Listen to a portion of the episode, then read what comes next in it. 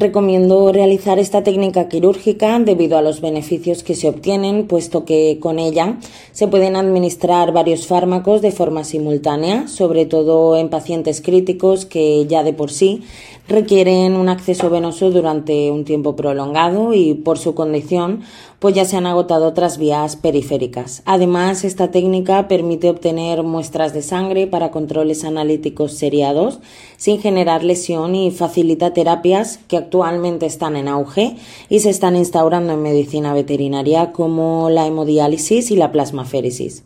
La técnica en sí es bastante sencilla de realizar, sobre todo si disponemos de los materiales necesarios que hoy por hoy se obtienen directamente en formato kit. Es una realidad que debemos tener en cuenta la necesidad de monitorizar a nuestros pacientes durante el procedimiento, ya que se pueden generar arritmias cardíacas, aumentos de la presión intracraneal y hemorragias derivadas del mismo. Aunque eh, es necesario realizar un correcto mantenimiento, este no es muy complejo y disminuye considerablemente la probabilidad de complicaciones asociadas tales como flebitis, trombosis, embolia, infiltración o infección.